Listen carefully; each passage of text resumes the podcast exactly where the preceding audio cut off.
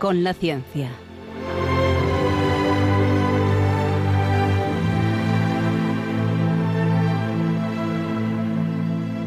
Dirigido por Javier Ángel Ramírez.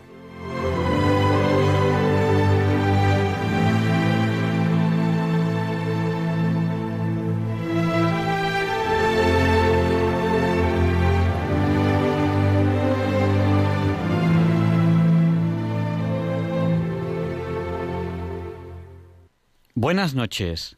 Estamos en Diálogos con la Ciencia. El programa para ti, que sabes que la verdad existe y la buscas. En Radio María, gracias a Dios, todos los viernes en sus dos primeras horas. Hoy hemos preparado para ustedes una entrevista que creemos que va a ser interesante, creemos que les va a gustar y creemos que ustedes van a tener interés en participar en ella. Por eso, después de la entrevista, les abriremos el micrófono a ustedes, a los oyentes, para que puedan participar, dar su opinión o hacer la pregunta que consideren oportuna. Hoy hablaremos con Blanca Vázquez. Ella es psicóloga clínica, trabaja en un centro de salud de la Comunidad de Madrid y con ella queremos hablar de las dificultades, los miedos, o incluso problemas psicológicos que nos pueden aparecer a cualquiera de nosotros consecuencia de esta situación tan tensa y complicada que vivimos en esta pandemia, en esta pandemia de coronavirus. Es una situación difícil, difícil para todos, y eso pues puede crear ciertas dificultades. Con ella hablaremos de esto. Ya pueden, si ustedes lo desean, eh, participar en el programa antes de que demos paso, antes de que les demos paso a través del teléfono. ¿Cómo pueden hacerlo? Pueden hacerlo a través del WhatsApp, que nuestro WhatsApp es el del 8. Buenas noches, Luis. Buenas noches, Javier Ángel. Oye, yo no sé por qué decís que que el confinamiento puede ser malo para, para la cabeza, porque yo en los 75 días de confinamiento empecé a hacer cosas muy normales, como por ejemplo rellenar los garbanzos, cogía un garbanzo y lo rellenaba, ¿sabes?, con un poco de carne y luego ordenaba las lentejas por orden de tamaño, en fin, algo muy, muy normal, muy normal, muy normal. bueno, pues eh, le estamos diciendo a los oyentes cómo pueden participar ahora en directo en el programa, y es a través del WhatsApp de Diálogos con la Ciencia, que es el del 8. Y ¿Te acuerdas, a pesar de las dificultades del confinamiento, cuántos 8 por 8? 8 lentejas en un sentido, 8 lentejas por otro. pues si rellenas el cuadradito, Eran 64, 64 lentejas. Pues nuestro WhatsApp es el 64 9 8 8 8 8 7 1. Que 7 y 1 también es 8. Se lo repetimos, por si no tenían papel o bolígrafo a mano. 64 9 888871. Y nos saluda, bueno, nos saluda, no sabemos quién, que pone buenas noches familia. También nos saluda Pilar desde Coria, Luz desde La Coruña. Saludamos a Paula de Madrid, a Carmen y Pepe de Santander. Nos pide oraciones el hermano de Marilena. Ella está en el hospital y está pasando pues dificultades por el, por el COVID, por el coronavirus. Marilena, un fuerte abrazo y aquí en Radio María lo que sí que hacemos siempre es rezar los unos por los otros. Así que pedimos oraciones para Marilena. Eh, también saludamos a Ana y Sonia de, de, Barcelona y bueno, ya nos irán ustedes saludando cuando consideren oportuno al 64 9 71. ¿Cómo nos pueden escuchar los oyentes, Luis? Pues mira, el, problema es que haya alguna forma para no escucharnos, porque realmente son tantas las formas de escucharnos que nos agotamos. Fíjate tú, por ejemplo, el que esté delante de un ordenador, pues nada, pone Radio María, busca Radio María y a través de la web en directo. El que tenga su teléfono móvil, aunque esté en Hawái, en Filadelfia, donde tú quieras, pues sencillamente se baja la aplicación gratuita que tarda unos 5 segundos en hacerlo de Radio María y puede escuchar no solo este programa, sino incluso los demás. Fíjate, por el mismo precio, que es cero. Bueno, pues eh, nos pueden escuchar en la frecuencia modulada, en la TDT, en el ordenador, como nos ha dicho Luis. Además, ahí en el podcast tienen el, histórico de muchos programas de, de Radio María. Y también nos pueden escuchar en las aplicaciones para dispositivos móviles, como nos ha contado Luis, y a través del canal de YouTube Radio María España. Saludamos a Doris de Zaragoza, que nos acaba de saludar. Buenas noches, Doris, y buenas noches a todos los oyentes que están ahí. Enseguida pasaremos a la entrevista que creemos que les va a encantar. Hoy Leonardo, además, va a tener una sección especial eh, con Pedro Gargantilla. Pedro Gargantilla hacía una sección, o hizo, hizo una sección durante muchos años aquí en Diálogos con la Ciencia de cine con C de Ciencias, un divulgador científico muy interesante. Y muy entretenido. Yo me acuerdo de sus artículos en la prensa, maravillosos. Que sigue haciendo, que sigue haciendo. Pedro, si nos estás escuchando, un abrazo muy fuerte. Y, luego, pues, Luis Antequera, que acaba de empezar eh, ese programa que, que coordina él, que se llama Esta no es una semana cualquiera. Acaba, acaba de empezar. Y, va a hacer con nosotros la sección de Hoy no es un día cualquiera. Lo hace con Mariate, ¿no? Sí, sí, sí. O sea, como Dios manda. y quédense con nosotros porque no van a encontrar un programa más variado en el dial.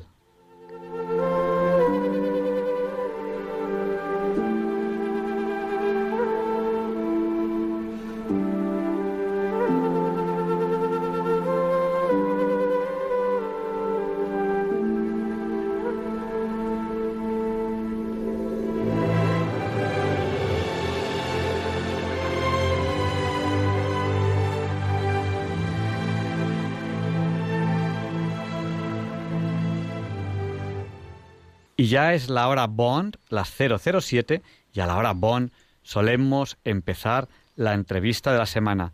Así que abróchense los cinturones porque vamos a despegar hacia la entrevista de la semana. Disfruten de ella. Feliz hora Bond a todos.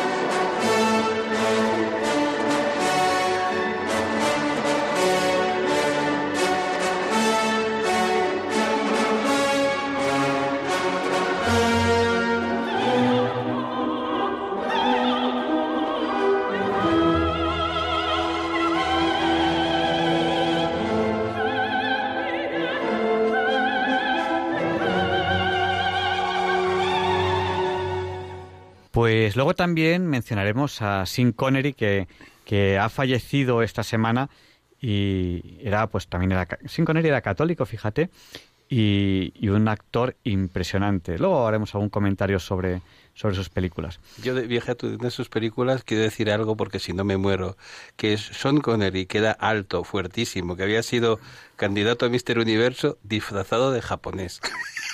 Eso era Solo se muere dos veces, una de sus películas. Mira, yo cada vez que pienso en esa escena es que me muero de la risa.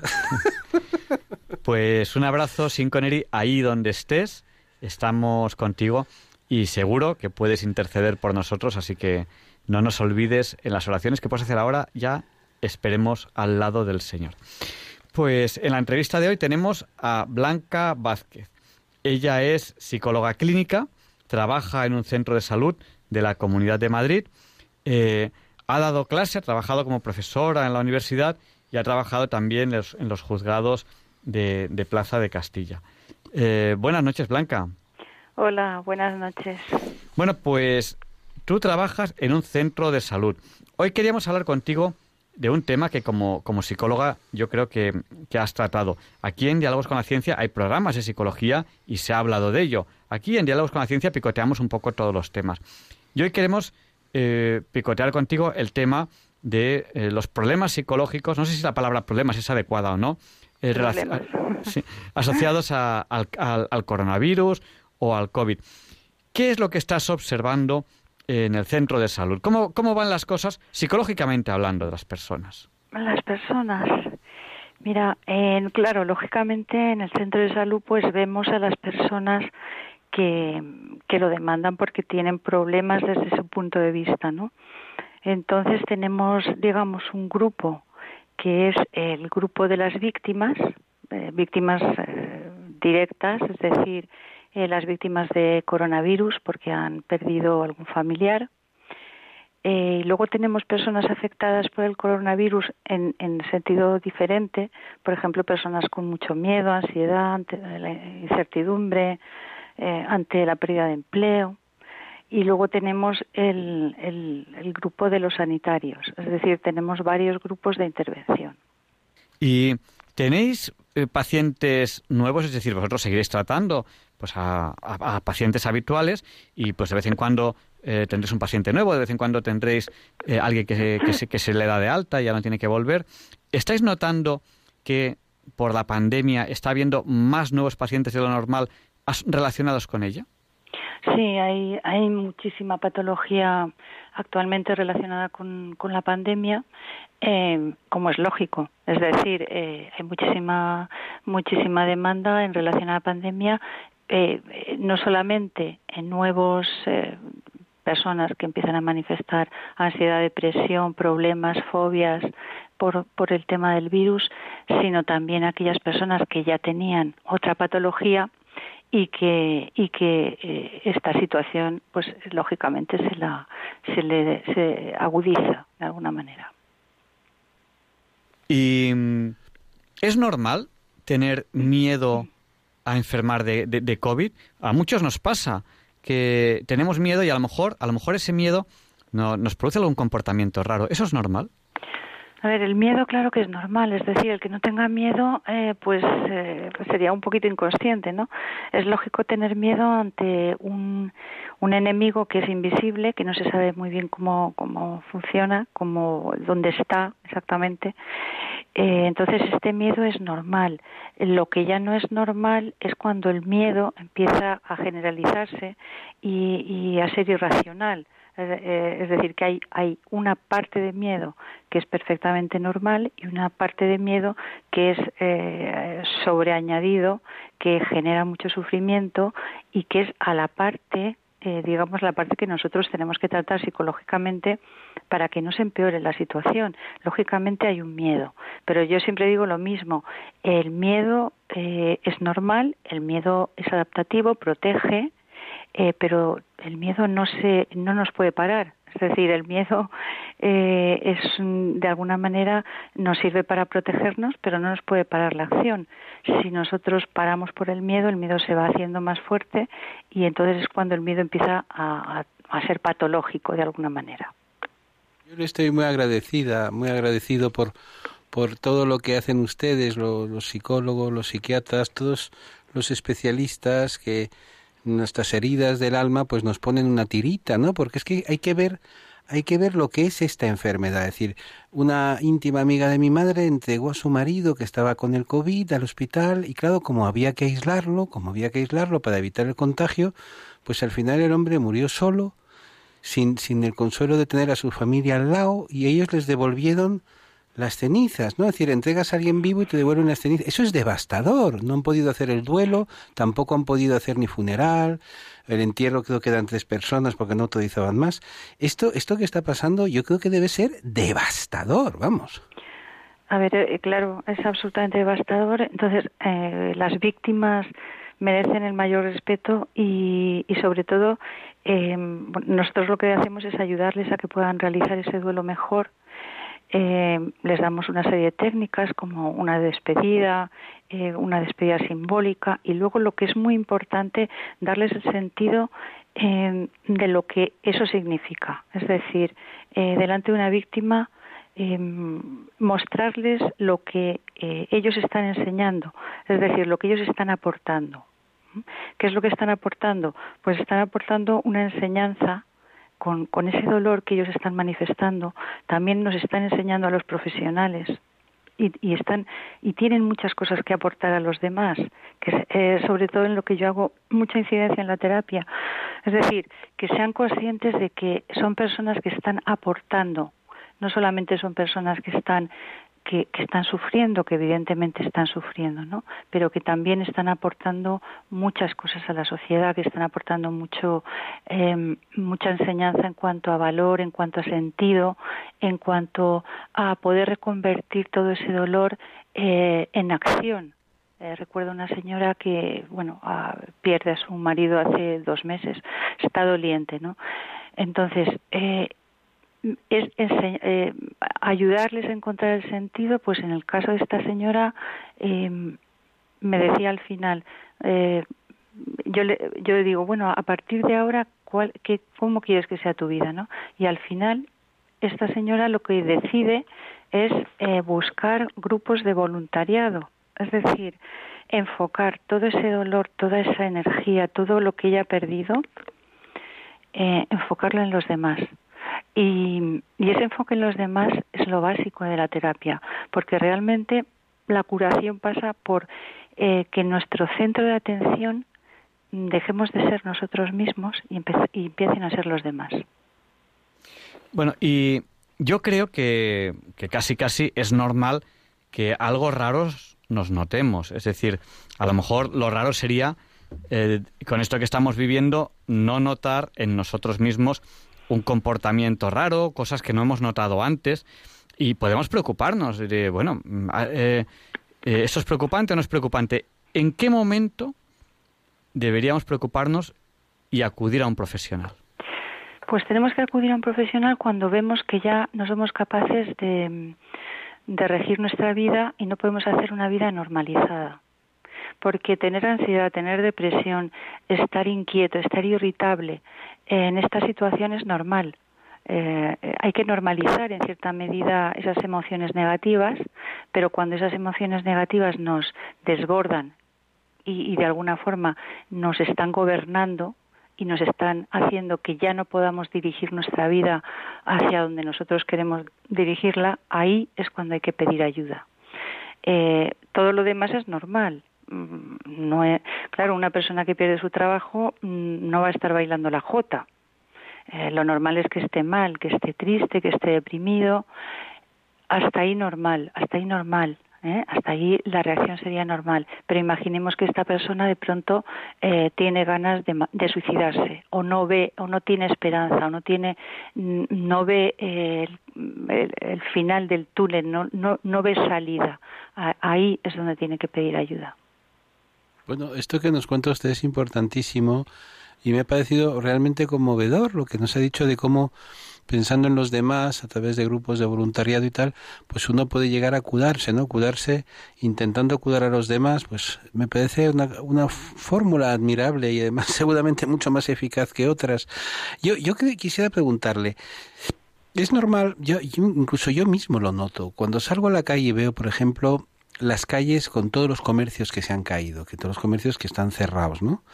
Te da una tristeza una tristeza. El comercio es la sangre de una, de una ciudad, ¿no? Es, es lo más importante que hay en la economía de un país. Entonces, cuando ves todos esos comercios cerrados, a mí, yo, yo me noto a veces no deprimido, sino lo siguiente, vamos, dice, dices, Dios mío, pero ¿qué ha pasado aquí? ¿Qué, qué, qué cataclismo? Eso es normal, supongo, ¿no? Claro, entonces a la gente hay que darle salidas creativas. Es decir, bueno, tú te has quedado sin trabajo, sí. Eh, lo que yo les planteo, te has quedado sin trabajo, pero ahora hay otras oportunidades de trabajo. ¿Tú qué sabes hacer? ¿Qué dones tienes tú? Eh, y entonces la gente mm, empieza a movilizarse. O sea, lo que más angustia es no tomar decisiones. O sea, cuando uno se queda paralizado diciendo, eh, pues tengo 40 años y ya no voy a conseguir nada, ya no voy a conseguir trabajo, ¿no? Pero si tú le demuestras a esa persona que sabe hacer muchas cosas que a lo mejor tienen utilidad hoy en día en el ámbito de la, pues todo lo que es la informática, pues a lo mejor dice, oye, pues eh, sabes que tienes razón, a lo mejor por ahí podía mirar, etcétera, porque ahora es verdad que hay mucho que se ha caído, pero también hay otras oportunidades. Entonces, eh, dentro de esta pandemia no solamente hay cosas negativas, que son casi todas, porque esto al final eh, la mentalización que debería tener la población es que esto es una guerra, una guerra. también hay cosas mm, buenas entre comillas. ¿eh? No todo es negativo. Hay cosas dentro de esto que se puede conseguir. Bueno, ahora eh, tú no vas a poder tener este bar, pero a lo mejor puedes poner un, una tienda por, por internet de pasteles de chocolate estoy dando, eh, a ver, esto parece como muy simple, pero a la gente hay que ofrecerles salida, es decir, eh, decirles, tú no estás terminado, tú no estás acabado, tú, tú todavía existes, vives, piensas, tienes cosas que hacer y tiene, tiene sentido lo que puedas seguir haciendo. Y, y toda la gente, por ejemplo, mayor, que no paran de mandarles mensajes de tipo eutanasia, que ya estás, que sobras, que a ti no te vamos a acudar porque no podemos, porque los gastas muchos recursos. Toda esa gente a la que están deprimiendo, deprimiendo desde las autoridades hasta los medios, que les están bombardeando con ideas realmente, a mi juicio, nefastas. Es decir, a estas personas, ¿qué les podemos decir? A ver, no, no es mi experiencia. En nuestro centro de salud cuidamos a gente. Yo tengo pacientes de 80 y muchos años y personas que, eh, otras, tengo algunos en tratamiento telefónico, otros en tratamiento presencial. Y, y, hacemos un seguimiento muy pormenorizado y siempre intentando que haya eh, el máximo de contacto social con su entorno que es fundamental, fundamental. Muchísimas personas que están solas, que son mayores, y entonces ahí el objetivo es conseguir que contacten con personas de alrededor y que hagan actividades en común. En el momento en que conseguimos eso ya hemos conseguido muchas cosas, ¿no? Lo que pasa es que para eso también tenemos que vencer el miedo. Es decir, también convencerles de que tienen que salir de casa, de que en, quedándose en casa eh, se pueden perjudicar en cuanto a la salud por no tomar el sol, no tomar la luz, no hacer ejercicio. Entonces, que tienen que salir con las debidas precauciones. Una idea fundamental, se habla de distanciamiento social, no es distanciamiento social, es distanciamiento físico lo que lo que lo que tenemos que practicar. Entonces, mm, las dos cosas son compatibles porque el ser humano es un ser social y es, eh, a la sociabilidad no podemos renunciar. Entonces, a esas personas mayores también las cuidamos, claro que sí. Esa, esa, es una de las, yo creo que de las frases de esta noche, esa hay que subrayarla, es muy importante, es la primera vez que lo oigo, que no hay que confundir el distanciamiento físico con distanciamiento social, que es, una estupidez esa fórmula de distanciamiento social. Tienes toda la razón. Sí, porque es que a mí me hace gracia. Ay, es que estoy muy distanciado eh, porque no puedo ver a este y al otro, pero si antes de la pandemia no nos veíamos.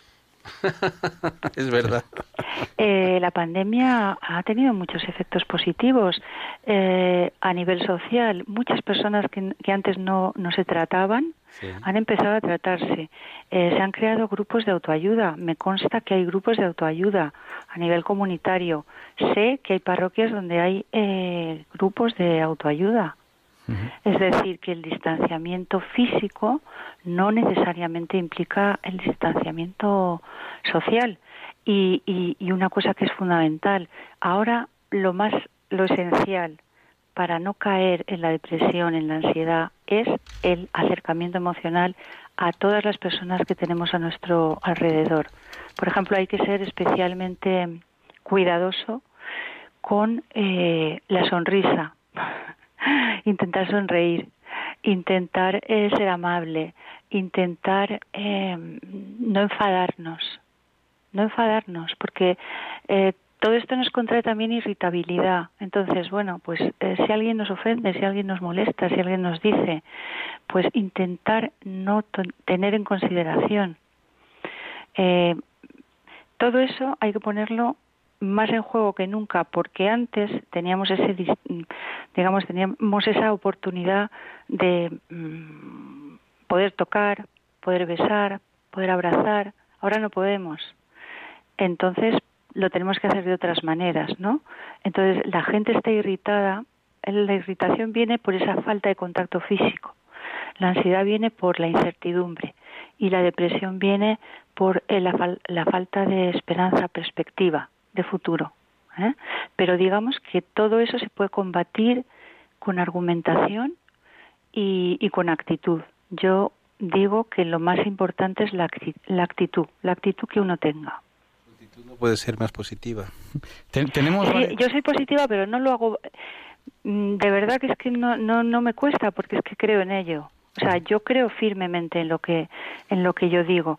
Eh, no no no le digo a la gente usted tiene que tener una actitud positiva porque eso va a hacer que usted salga del hoyo. Es que yo sé que eso es así Y cuando ellos ven que cambian un poquito, un poquito de actitud, que simplemente eh, ahora van a hablar con la vecina con la que nunca han hablado, ahora hablan a distancia, pero hablan, y, y luego ya van con la vecina a dar un paseo, y que eso va mejorando su estado de ánimo, pues me empiezan a creer.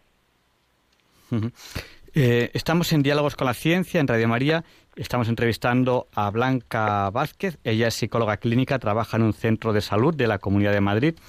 Eh, ha trabajado también como profesora en la universidad y en los juzgados de, Plaza Castilla.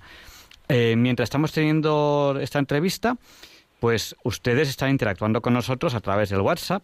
Nuestro WhatsApp, el del programa, es el 6498888. Y hay un oyente que, que nos pregunta sobre los, los brotes psicóticos por estar encerrados.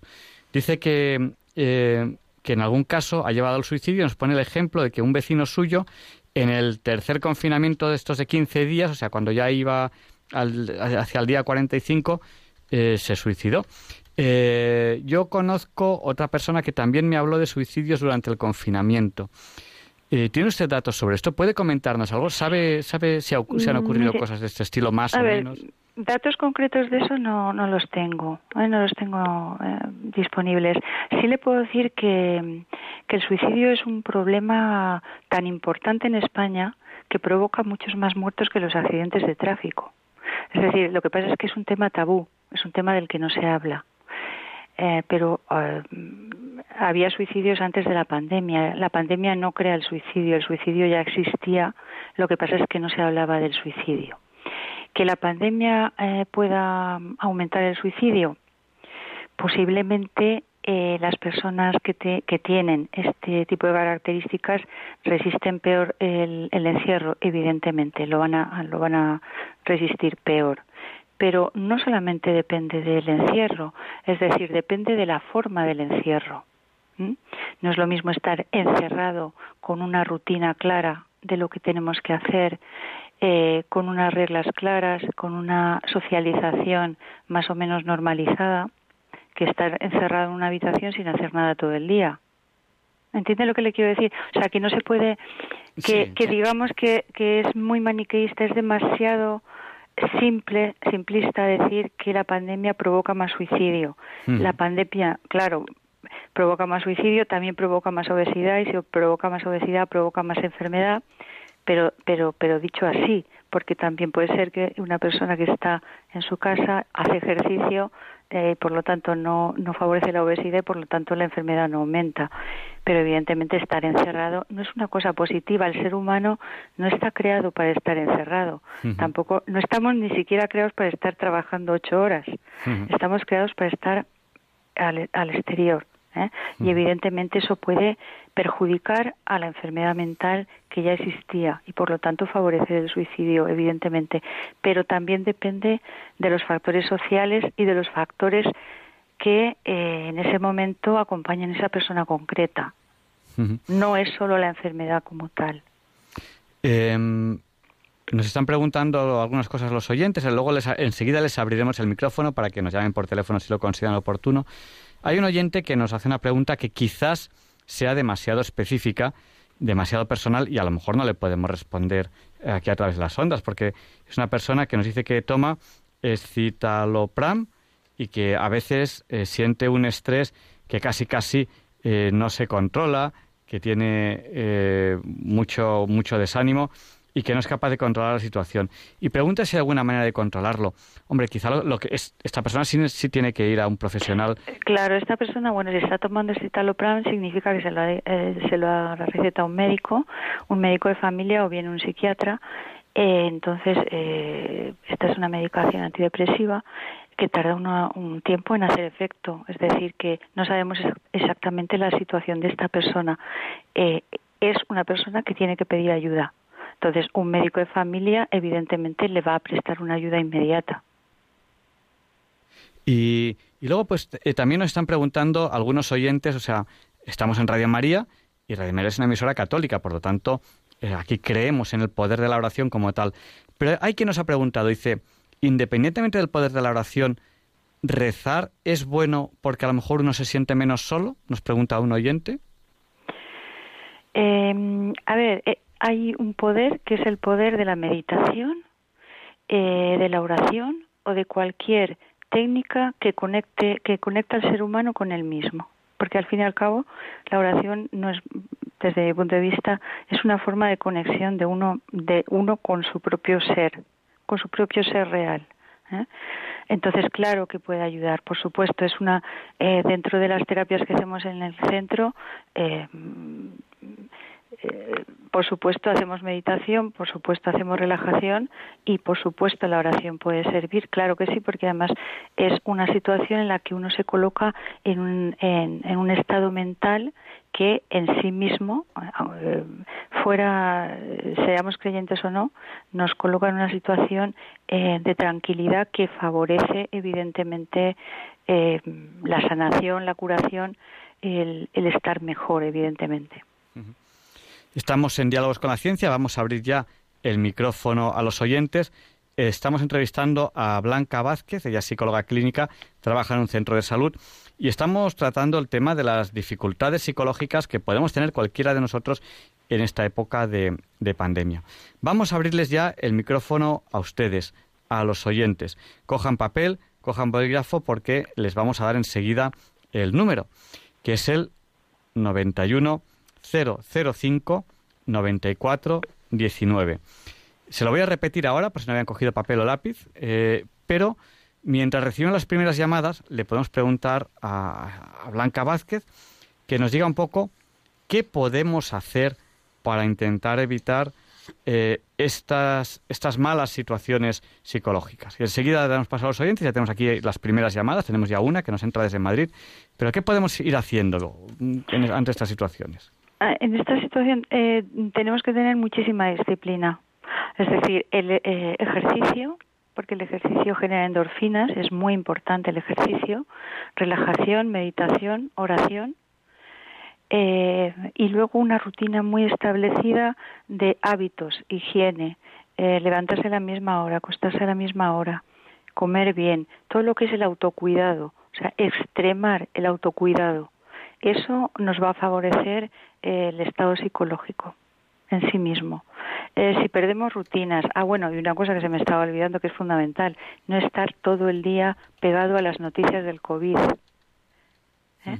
A ver, tenemos que tener una, información, pero una información justa, pero no exagerada. Hay gente que a lo mejor pasa seis horas viendo la televisión y todo el tiempo escuchando eh, noticias de COVID, eh, eso no, no, no nos va a ayudar para nada, ¿eh? para nada. Entonces, dentro de esas rutinas que tenemos que establecer, sobre todo si, si, si, no trabajamos, y estamos en casa, pues tenemos que, por ejemplo, hacer la compra, la comida, dedicar un tiempo a leer, otro tiempo a ver una serie, relacionarnos con la familia, una cosa que no hacíamos. Los padres y los hijos no se solían ver mucho. Pues es el momento de, de, verse. Entonces, todo eso, establecer horarios, establecer rutinas, todo eso nos va a ayudar. Si nos abandonamos, nos sentamos delante de la tele, nos ponemos todo el día a escuchar las noticias malas, eh, ese es el perfil de personas que acaban mal. eh, Vamos a, seguir atendiendo, bueno, a empezaría a atender llamadas a los oyentes. Les recuerdo su número de teléfono, que es el 91 005 9419. Le damos paso a Conchita, que está desde Madrid. Conchita, el micrófono es suyo, díganos. Eh, mira, es que eh, quería decirle a Luis que tenía la radio, pues, porque siempre la tengo puesta en Radio María, y cuando lo he oído, pues me ha dado una alegría que no te imaginas y que me ha gustado. Luis, me ha encantado tu programa. Y es que me recuerda, porque yo no sé si tú me corriges, como hace seis o siete años tú tenías un programa que te ayudaba a una de tus niñas. No, este es Luis Antequera. El que está hoy aquí es Luis Español. sí, es que estamos llenos de Luises, una estamos, Estamos llenos de Luises. Radio María no sabe cómo acabar con los Luises y tal. Pero pero Luis, tú no, ¿Tú hace seis o siete años no tenías un programa en Radio María que una niña te, No, te ayudaba, una hija tuya? Ese, es No, Luis, no, no. ese- ese es Ese es Luis Luis Antequera. Ese es Luis Antequera. Luis Español tenía un programa que se llamaba Historia en Vivo. Oye, ¿cómo era- te acuerdas? ¡Qué que era, que era muy entretenido y estaba muy bien. Y, y luego aquí, en Diálogos con la Ciencia, eh, le fagotiza, eh, fagocitamos. Le fagocitamos. Lo- lo- como era bueno, dijimos, para nosotros. Y le fagocitamos. Y- Bueno, vale. vale, vale, pues nada, gracias. Nada, Conchi. vamos, vamos a, a dar Eso, paso. esto, eso, esto es muy bueno para el COVID, el sentido del humor. Muy bueno, ¿eh? Pues, pues lo, lo potenciaremos. Sí, sí, hay que Te- potenciarlo como sea. La risa, la sonrisa nos salva. Les- nos salva. Les voy a decir a, a los niños que hace tiempo que no participan en el programa y, sé, y hay quien me lo pregunta y me pide por ellos. Y, y es que eh, yo les he dicho que, que preparen alguna sección ellos y, y le- pueden hacer una sección de chistes, eso puede estar bien. Pues además tus niños han crecido, ya están haciendo el servicio militar. Bueno, ya no hay servicio militar, pero bueno, ya les, Yo los- les yo- falta poco. Yo los tengo militarizados. Tienen, que, tienen que ver las fotos que les hago cuando estamos navegando, firmes y saludando, como tiene que ser, militarizados. Vamos a dar paso a, a Sebastián, que nos llama desde un pueblo, creo que ha dicho, creo, eh, de Málaga. Buenas noches, Sebastián. El micrófono es, es tuyo. Ah, vale, gracias. Ya estoy en directo. con- Estás, estás en directo, cuéntanos. Que yo soy esquizofrénico y to- tomo el citalopram, que me sienta muy bien, y, y lorazepam para la ansiedad y, y ciprión para la esquizofrenia. Y quería, es para preguntarle a la doctora, ¿verdad? Sí, si usted considera oportuno, puede preguntar a la doctora, puede hacer el comentario que quiera. Que, Lo que usted yo practico, a ver si lo conoce, si es bueno o no, para preguntarle que Hoponopono, ¿eso es verdad que es tan bueno o ¿Perdone? es, es de meditación noches, de amigo. internet? ¿Sí? ¿Sí? Sí. Buenas noches. Buenas Dígame. noches. que, eh, que eh, Sebastián nos está comentando que él practica Hoponopono, se llama. ¿Lo conoce usted? No, no. ¿Qué es?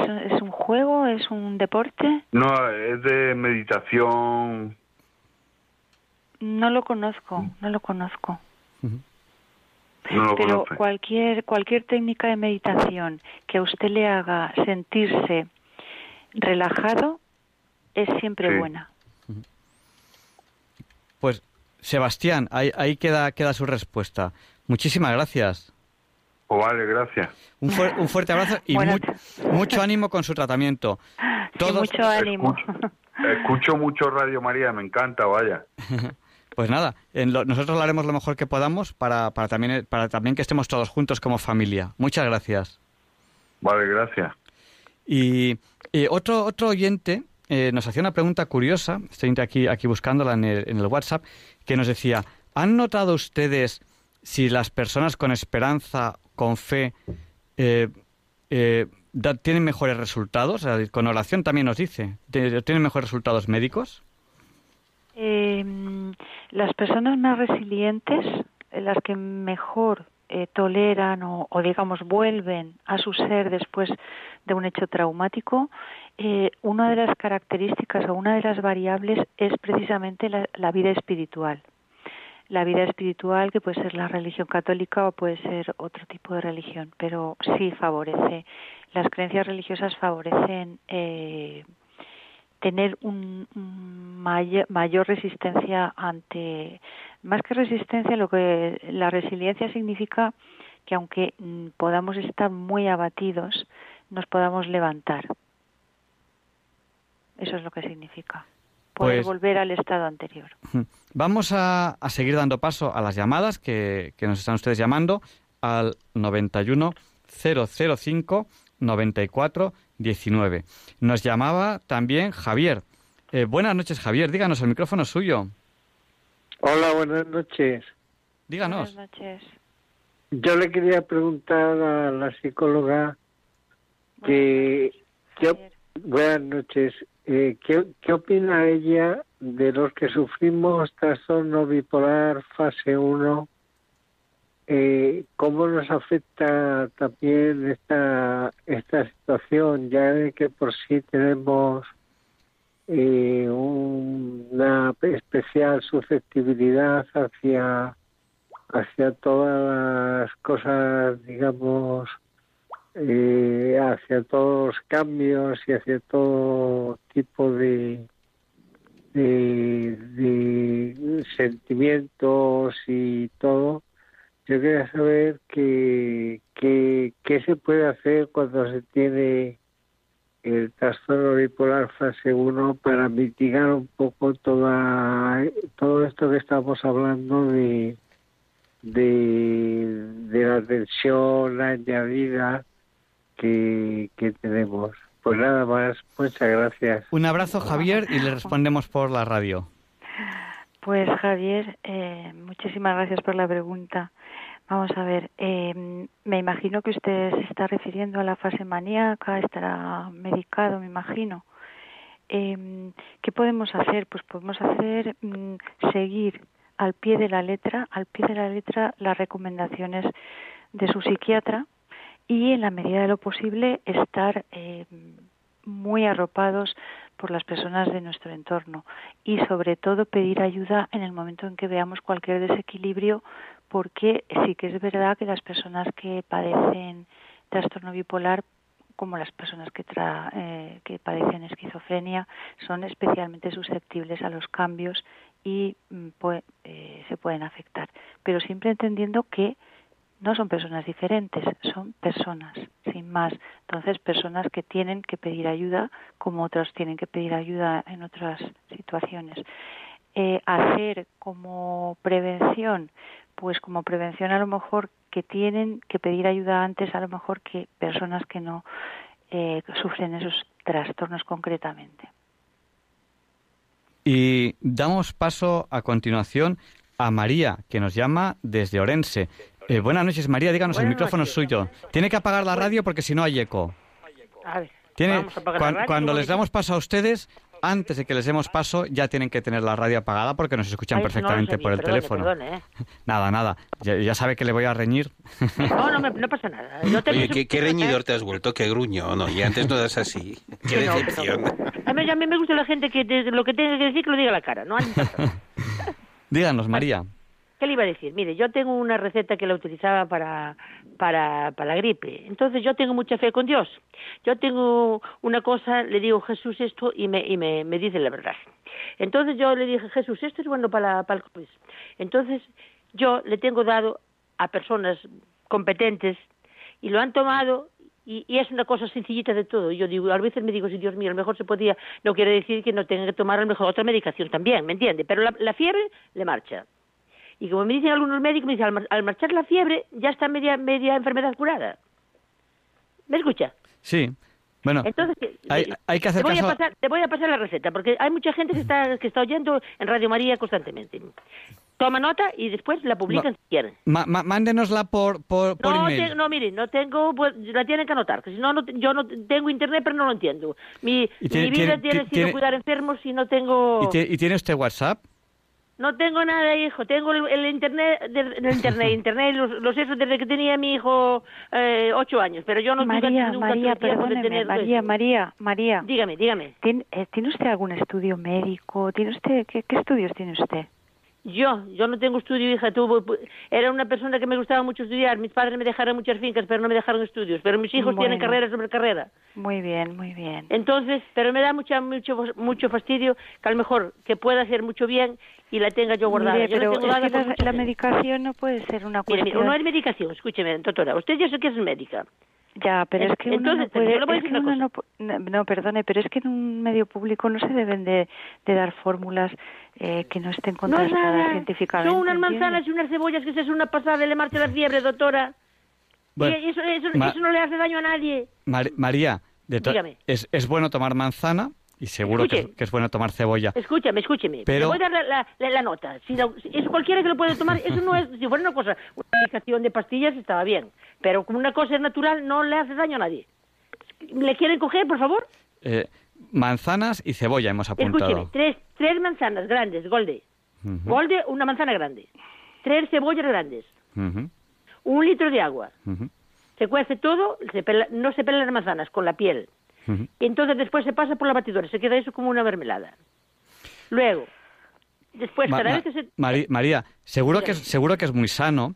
Es pero, muy sano y muy bueno. pero en diálogos con la ciencia no podemos dar unas recetas que no tengan contraste médico. Tiene que entendernos porque... Pues entonces, si no se lo quiere dar, es No un poquito más, pero es, es todo natural, no es nada. Yo Sí, le digo, pero- persona, escúcheme, algunos médicos que la han tomado, para el otro día no tenían fiebre ninguna. Y entonces, mire, yo bastante eso, que me da fastidio, a lo mejor digo, mucha gente se podía beneficiar de eso, Sí. y no, y si no se lo No, pero dar, esto, pues- esto- esto es como la leche con miel y todo eso, que seguro que es buena, porque la miel es buena para la garganta y la leche también. Y, Claro que sí. y cuando uno está malo, pues tomar leche calentita, bueno, pues pues lo evidentemente. mucho, porque yo lo, yo lo hacía con toda mi buena intención. eh. Por supuesto que sí.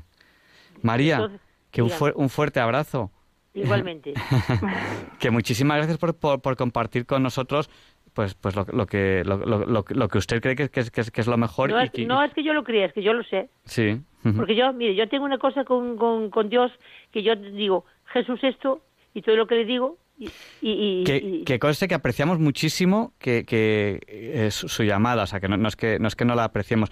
Lo que ocurre que nosotros en diálogos con la yo lo ciencia entiendo, yo lo entiendo. tenemos que ser digo, bueno, tenemos que ser muy estrictos la porque gente la gente normalmente que, que, que estamos escuchando Radio María pues es- normalmente somos gente mayor que estamos muy agarrados a Dios nuestro Señor Claro. y entonces pues nos agarramos a todo lo bueno claro, como tiene que ser. yo soy así Pues muchísimas gracias. Bueno pues muchas gracias a ustedes Un abrazo, una- un abrazo muy fuerte y gracias por, por, por compartirlo con y nosotros. perdone por la No, no, no, en absoluto, María, en absoluto. Eh, pueden llamarnos para lo que ustedes consideren oportuno y nosotros pues les, les daremos las orientaciones lo, lo mejor que podamos. eso ya lo sabía yo es- es igual, es igual que hay personas que nos, nos piden orientación de cuando, hay- cuando entrevistamos a un médico y tomamos esto o no tomamos esto. Ya es que nosotros, aunque estemos entrevistando a un médico, aunque el médico lo sepa, quien tiene que decírselo es su médico el que le lleva habitualmente. Y a veces pues decimos, es que aunque tengamos una opinión, no, no lo podemos. Muchas gracias, María. Pero mire, mire, yo soy una cosa, mire, yo por ejemplo, yo voy al médico y cojo mi, mi eso y digo, Jesús, esta- estas medicinas me hacen bien y yo como diga que me hace mal, no las tomo. Y yo ya lo sé, yo lo sé porque es, es la esa de Dios que, tengo en, en- en- en la mente. Fíjese si tengo. Le digo, Jesús, he tomado las pastillas. Y yo, palabra de honor, ¿eh? que no piense que es un cuento chino, ¿eh? Y yo sé si, he- si les he tomado, si no les he tomado. Cada uno tiene su su rollo con Dios y con los demás, ¿verdad que sí? Sí, María, vamos a, a dar paso a dos llamadas que tenemos Bueno, aquí bueno, muchas pendientes. gracias. Muchísimas gracias. No, no, que va, no hay nada que perdonar, todo lo contrario. Muchas gracias por haber llamado. Bueno, adiós, muchas gracias. Vamos Buenas a dar paso. Gracias, buenas noches. Vamos a dar paso a Francisco Alberto, que nos llama desde Murcia. Buenas noches, Francisco. Hola, buenas noches. Díganos, el micrófono es suyo. Venga, pues eh, nada, eh, primero decir que, bueno, soy del Camino del Catecumenal y había una hermana mía que se llamaba Carmen López, que escuchaba siempre Radio María y murió por siete operaciones de corazón y mm, al poco tiempo de morirse, eh, buscando en el, en el dial de la radio, encontré Radio María. Digo, esto ha sido ella desde el cielo. Pero a lo que voy, yo tomo pastillas yo tomo eh, Noctavit, eh, tomo Noctavit 5, Valium 10, Rexes mm, y tengo depresión, ¿no? Bueno, con eso, bueno, eh, está por un psiquiatra, además por un psiquiatra de los mejores de España, por eso tengo una minusvalía de 65%, pero lo que quiero decir es que el Señor en- me está curando de eso Porque el, otro día me inspiró eh, buscar eh, los siete dones del Espíritu Santo.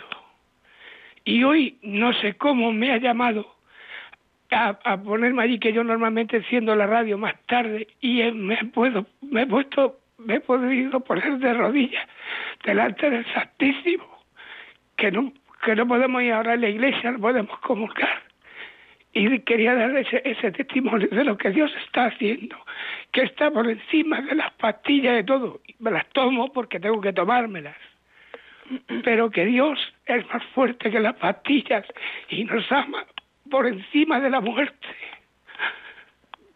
Nada, eso era lo que quería decir. Fran- Y que, se, que, me, que me apunto a voluntario para lo que haga falta. Si hay que ponerse delante de un abortorio, me pongo. Que... Sí, sí, sí, me llevo mi rosario, me llevo mi Biblia y me pongo delante donde haga falta, porque no hay derecho a que estén matando.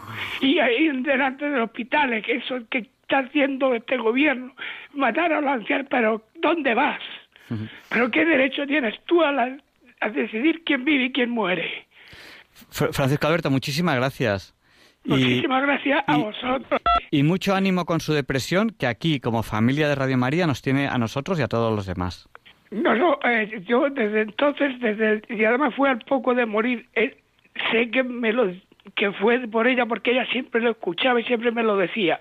Al poco de morir Carmen López, además cuando oigo la, la hermana esta que se llama eh, eh, también Carmen, esta, esta monja que, que da Eh, eh, eh, digo, siempre me acuerdo de ella, pero que el Señor me, me, me lo, me ha regalado, vamos, por sorpresa, de pronto me, me inspira y soy un miserable pecador que no me merezco nada. He estado evangelizando en Alemania, siendo el más inútil de todos, porque no podían, habían mandado lo mejorcico de, de, de, de, de- de la escuela gregoriana y todo esto y lo que necesitaban, lo- bueno, es que en Alemania todo allí quien gobierna es el consejo o, de la parroquia. El cura allí no pinta nada. El, el obispo se quedó para más cuando le dije, digo, aquí estoy para obedecer para lo que usted mande. Dice, ¿me va a hacer usted caso? Dice, si no me hacen caso los párrocos. Digo, pues no se preocupe que se lo voy a poner firme, leche. bueno, y muchísimas gracias. Fr- Francisco Alberto, encanta muchas gracias. El diálogo con la ciencia me, me encanta, bueno, me encantan todos los programas. eh, yo eh, me levanto con Radio María y eh, me lo he puesto hasta en la tele. Muchas gracias, buenas noches. pues unas bendiciones para vosotros. Gracias, buenas noches. Bueno, Bueno, pues no sé qué podíamos decirlo, decirle a, a Francisco Alberto, que tiene depresión y yo le he visto muy animado y que nosotros le animamos.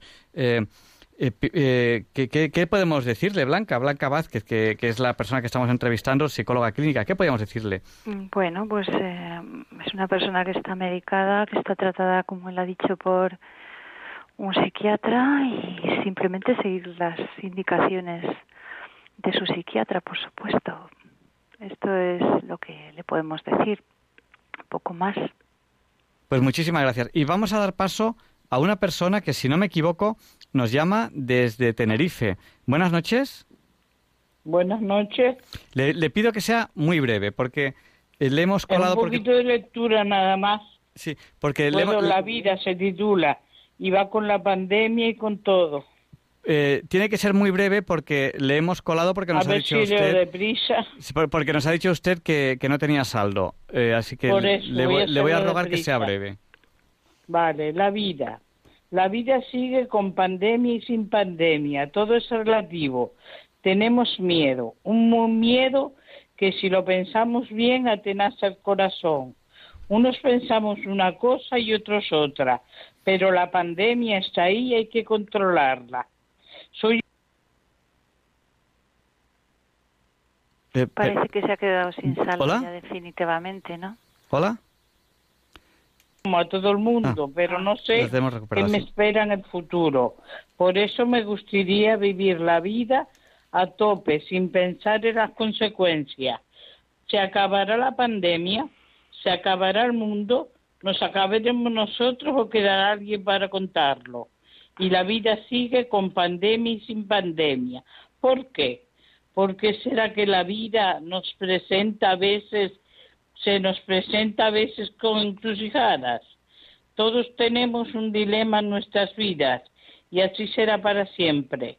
Cuando una persona sueña para el futuro, no se cumple, puesto que el futuro es incierto. Soñemos, pongámonos a pensar. A veces nos preguntamos para qué, ya que los sueños son inciertos. Soñemos despiertos. Imaginemos un mundo mejor, sin pandemia. ¿Cómo sería ese mundo? No, se no lo sabremos hasta que veamos vislumbrar algo de luz en las tinieblas, porque todo pasa.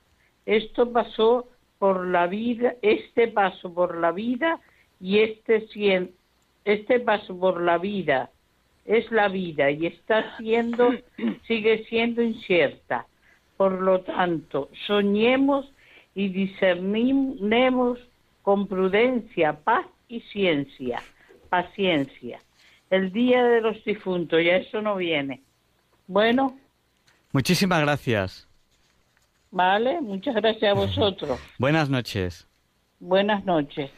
Pues Blanca, ¿seguimos dando paso a un par de llamadas más todavía? Sí, bueno, querría decir que esta señora, esto que ha leído, hay algo que tiene razón. Esto pasará. esto pasará. La pandemia pasará. Y tenemos que vivir con esa esperanza, porque Radio María, una de las palabras que más usamos es esperanza. Y, cuando uno va a, a misa o algo así, escuchen que una de las palabras que más se escucha es esperanza. Bueno, yo te voy a decir una cosa. Eh, precisamente habéis hablado antes del programa que yo dirigí hace años de Historia en Vivo. Nosotros teníamos un montón de público, pero no era por, por el programa, era porque era justo después del rosario que muchísima gente que está sola en su casa reza el rosario con Radio María. Y entonces, mm, precisamente para todas esas personas que están solas, que están temerosas, que están asustadas, qué mejor que escuchar esta radio y que rezar, rezar con, con nosotros. Es decir, no están solos, están, estamos aquí miles y miles y miles conectados. Y se trata de eso, es, para eso se hizo Radio María, para eso. Y vamos a, dar paso a Josefa, que nos llama desde Ceuta. ¿Es Josefa? Sí, sí, buenas noches. Buenas noches, díganos, el micrófono es suyo. Perdone, le, voy a pedir brevedad porque ya las llamadas que nos quedan tienen que ser muy breves. Ya. Mire, mm, mm, muchas gracias. Sobre todo muchas gracias. Y hace mucho que oigo Radio María y me consuela mucho. Tengo ya unos pocos años, más de 80, y soy muy creyente. Eso es lo que la esperanza es en irme, en irme ya cuando sea con él. Por otra parte, pues ni tengo desesperación, ni tengo nada pero estamos viviendo unos días muy malos, muy malos, muy malos.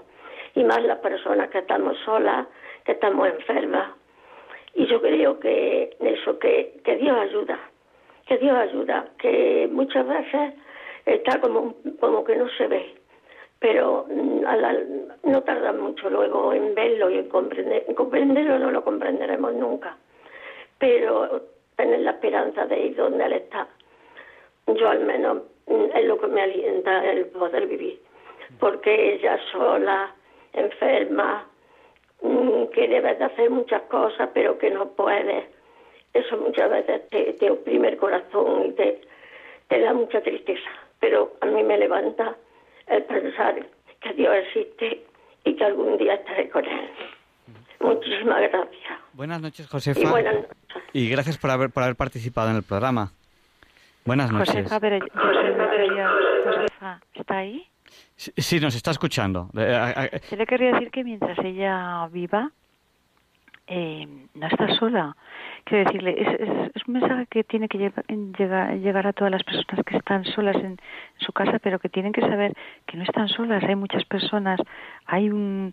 Eh, eh, los seres humanos estamos unidos y, y eh, toda persona es útil, es necesaria, incluso las personas muy mayores que tienen muchas cosas que enseñar y que seguro que tienen gente alrededor a la que enseñar, eh, a la que seguro que a esta señora Josefa hay gente que la quiere, la aprecia, que no, eh, para quien ella es importante y, y eso es muy importante que lo que seamos capaces de transmitirlo. Eh, en ese sentido hablaba yo de los grupos de autoayuda y de la conexión entre las personas que mm, además creo sinceramente que sí que debería, bueno, supongo y sé que en algunos casos en Madrid, en algunas parroquias sí que tienen esa iniciativa es muy importante, sobre todo en estos tiempos donde estas personas enfermas, mayores, solas, tienen más dificultad de movilidad, de moverse pues a lo mejor eh, hay que visitarlas, a lo mejor hay que conectarlas, a lo mejor hay que ponerles internet eh, y sobre todo, sobre todo hacerlas sentirse valiosas porque lo son, porque tienen una experiencia que mm, su experiencia y su vida es muy importante para los para los demás ¿eh? y eso yo creo que es, yo intento transmitirlo en mi trabajo pero creo mm, me gustaría que fuera un mensaje que, fuera transmitido mm, por todas partes porque porque es que creo en él. No lo digo para para que consolar a una señora mayor, lo digo porque es la realidad.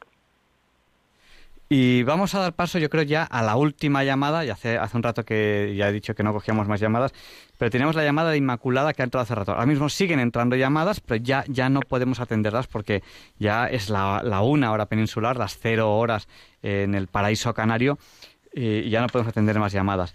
Vamos a dar paso a Inmaculada. Buenas noches, Inmaculada. Díganos, el micrófono es suyo.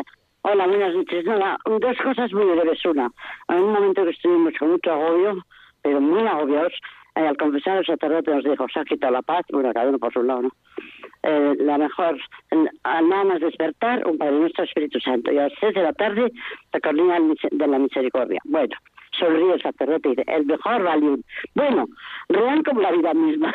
Eso fue hace muchos años y hemos vuelto a agobiarnos, primero. Y segundo, ahora llega el punto de humor, tengo aquí una lista de patrones el patrón de los bailarines San Pascual Balón, el de los camareros San Lorenzo de Brindisi, el de los carpinteros San Marcos, el de los ciegos San Casimiro, el de los deportistas San Gimnasio Loyola, el de los farmacéuticos San Fresquito Sales, eh, el de los violeros Santa Rebeca, el de los gallinas Santa Clara y Gemma Galganis el de los gatos, Santa Ata, de los informáticos, Santa Tecla. Y así hay unos cuantos más. Y me acuerdo de Me gusta mucho el de los informáticos, Santa Tecla. Ese le voy a usar muchísimo. Ah, Porque todos los que estamos delante del ordenador todo el día odiamos las teclas. Yo también estoy todo el día. Bueno, casi todo Oiga, el día. ¿y qué les han dado a los canarios que no les leen cosas? Porque la otra oyente eh, canaria también nos ha leído un poemita y tal. Es que les ha dado a todos por leernos. Oiga, esto es un programa de radio, no para una clase de lectura. Es que me ha hecho gracia porque lo acaba de leer mi marido y me ha hecho, y me acuerdo, eh, y como están todos con muchos granos que han llamado, pues he pensado que a lo mejor esto era un puntito de... pues me parece una magnífica idea. Viva Santa Tecla, patrona de los teclados. ¡Hala! Hay otro eh, de Santa Cerecita, en la patrona de los farmacéuticos, Santa Cerecita, no, San Fresquito Sales, y, y de los, de los verdunderos, Santa Cerecita y Niño Jesús Sin. Hay más, pero bueno. Pues nada, muchísimas gracias, Inmaculada. Felicidades por ese programa, muchas gracias por ese programa. Oiga, tengo 82 años. No, no, no, pues, no, pues, no, nos olvide en sus oraciones, que, que es muy importante. Pues ah, eso, mire, esto lo tengo que decir, es urgente. Cuando nos hemos jubilado, hemos pensado que Dios nos había cambiado el trabajo y nuestro trabajo era pedir por los demás. Hemos puesto a la vez en un cestito espiritual y cuando empezamos a rezar las cosas que pensamos entre los dos y cada uno, mm, aparece todo en el cestito. Entre Radio María y ustedes están en el cestito, ¿sabes? Pues y fin. Muchas gracias. Porque puede ser útil a los viejitos. Viva el cestito y que no nos eche la papelera. Buenas noches. Buenas noches, gracias. Gracias. Adiós, adiós. Eh, estamos en Diálogos con la Ciencia en Red María entrevistando a Blanca Vázquez. Ella es psicóloga clínica, trabaja en un centro de salud. Y estamos hablando del estado psicológico del COVID. Ya no podemos dar paso a, más llamadas, pues porque ya, ya es imposible la hora a la que estamos. Eh, hemos tenido muchísimas llamadas muy variadas. Yo quería pedirle a Blanca Vázquez un último esfuerzo, que va a ser doble. En primer lugar, eh, bueno, va a ser triple. En primer lugar... No, no la asustes, no la asustes. Triple, ya estoy eh, nos, ha dicho que, eh, nos, ha, justo antes de las llamadas, nos ha dado unas recomendaciones de qué podíamos hacer para cuidarnos a nosotros mismos psicológicamente. Entonces le voy a pedir que lo resuma. El segundo es, ¿y qué podemos hacer los unos por los otros? Es decir, como comunidad de personas, ¿qué podemos hacer? Y el tercero es, si puede resumirnos muy brevemente de qué hemos hablado en la entrevista, porque hay oyentes que, que no han escuchado el principio o la mitad. Me lo pones muy complicado. Sí. Ah, que creía que iba a ser fácil. Bueno, y luego, y luego además la pones a resolver ecuaciones de segundo grado, ¿no? A ver, lo que me has dicho, ¿qué podemos hacer los unos por los otros? Mira, eh, yo eh, daba unas sesiones de terapia este verano en el centro y tenía un amigo que me decía, yo voy a tus terapias, hablamos del miedo, de la rabia, del miedo, de la rabia, del cuidador, del trastorno de estrés postraumático, de la ansiedad de las creencias, pero tú siempre hablas, siempre hablas de lo mismo, del amor. Entonces, ¿qué podemos hacer por los demás? El amor. El amor es, mm, es la esencia de todo y, y ahora mismo es lo que podemos practicar, es lo más el amor, el perdón, eh, psicológicamente hablando, es lo que más nos salva de la ansiedad, de la depresión y de todos los males que tenemos eh, actualmente. La primera pregunta era... No, era... ¿Qué podemos hacer para cuidarnos psicológicamente? Sí, ¿qué, podemos hacernos? ¿Qué podemos hacer nosotros por nosotros mismos, los unos por nosotros mismos, tener, eh, tener mm, por los demás el amor, el cariño, la, el perdón, la compasión y, y, sobre todo no tomarnos en serio eh, las ofensas y las irritaciones que actualmente pues son bastante importantes porque la gente está bastante alterada. Por nosotros, ser muy cuidadosos. Es decir, cuidarnos mucho, querernos mucho eh, y mantener, sobre todo mantener muchísima disciplina. Eh, por lo menos una hora eh, al día tenemos que caminar, por lo menos tenemos que hacer meditación, oración mínimamente 15 minutos, 20 minutos y es una hora mejor. Y después mantener unas reglas muy fijas, comer bien, descansar lo suficiente, relacionarnos con los demás relacionarnos con los demás y relacionarnos con los demás siempre es la misma historia. Eh, la relación con los demás, el ser humano no puede vivir sin el otro. El niño muere, muere por una depresión anaclítica si le dejan solo, aunque le cuiden muy bien eh, materialmente. Entonces nos tenemos que relacionar con los demás. ¿Y cuál era la tercera? la tercera que le había pedido era que nos hiciese un resumen muy rapidito, muy rapidito, de un poquito de qué hemos hablado para que, eh, estar, eh, esta entrevista, igual que todas, se pueden escuchar ya dentro de un par de días en el podcast.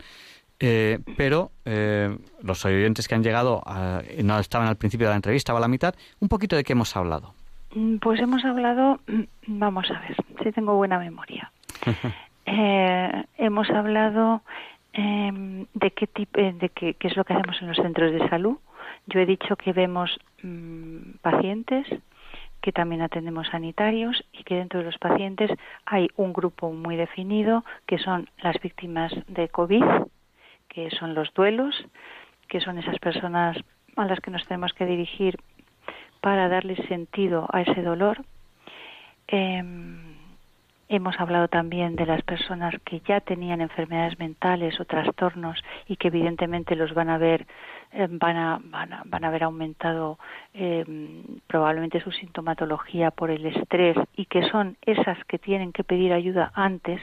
¿A qué me refiero? Que una persona que no ha tenido trastorno mental antes no tiene tanta prisa, pero una persona que haya sufrido esquizofrenia, trastorno bipolar, una enfermedad mental que eh, suponga pues una medicación larga y crónica, esas personas tienen que pedir ayuda inmediatamente que noten sintomatología. Tendríamos más prisa.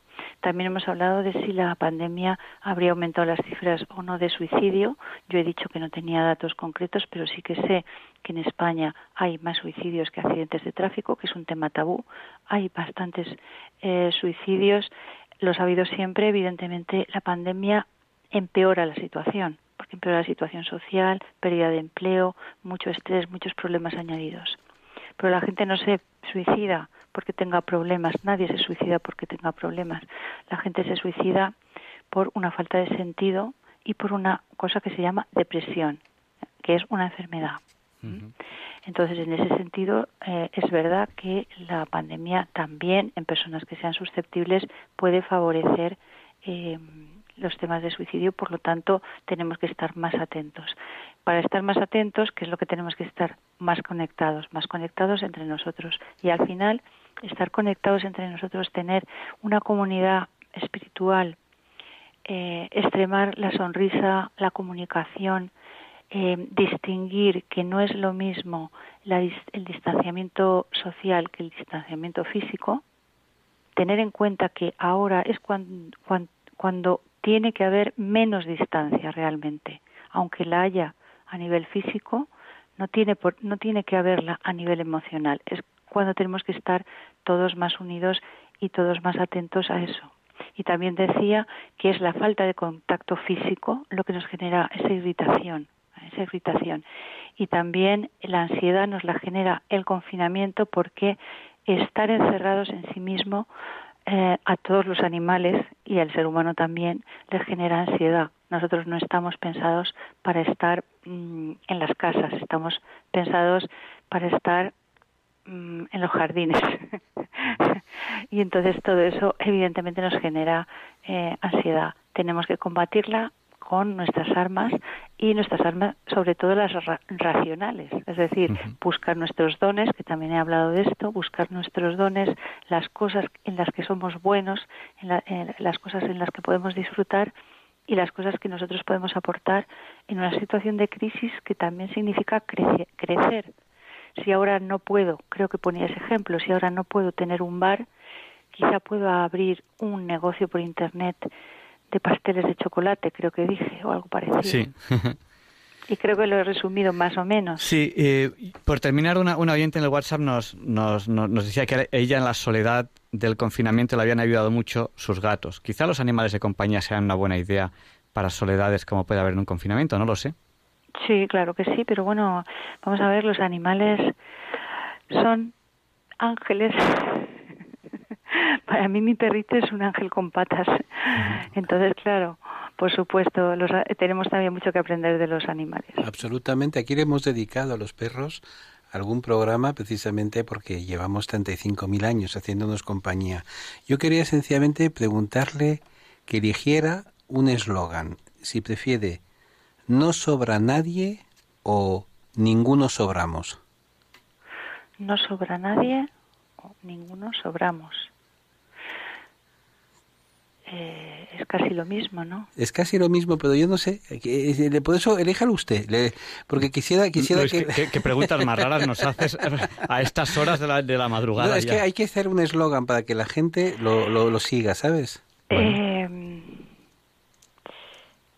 el otro día en la terapia eh, yo llevé un eslogan que era no quiero un nosotros si no es contigo, que no es mío, es pues un mini poema. nos, podemos quedar con esa, con esa, con esa, con ese eslogan. No quiero un nosotros si no es contigo. Si no es contigo, no es, es un mini poema que está en la calle, está escrito en la, entre la calle Bravo Murillo y mm, Fernando de Ricci en el barrio de Chamberí y que lo es de un autor, ahora no recuerdo el nombre, es un, es un mini poema y es una, es una cosa del ayuntamiento. ¿eh? Entonces, todas esas cosas, toda esa, belleza que normalmente no contemplamos, es lo que ahora podemos eh, dedicarnos a hacer, eh, a contemplar porque tenemos más tiempo. Pues aquí dicen que es de Patricia Ontanar. Eso, Patricia Ontanar.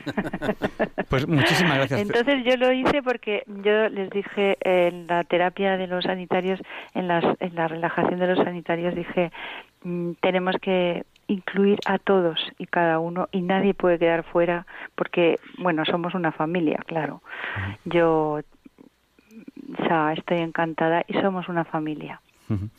Pues muchísimas gracias. Muchísimas gracias, de verdad. Muchísimas gracias a vosotros. Os agradezco muchísimo que me hayáis invitado. bueno, le hemos, le hemos engañado un poco porque le hemos hecho una, una entrevista rápida y, ya fíjese. Ya han pasado siete horas, ¿no? Una cosa así, está desmayándose ya de No, porque la, la, radio, como el tema sea interesante, pues se nos, se nos va el tiempo, se nos escapa de los dedos el tiempo. Es, es uno de los problemas que tiene la radio, que el tiempo se va volando. La radio es muy viva y, y es muy agradecida en ese sentido.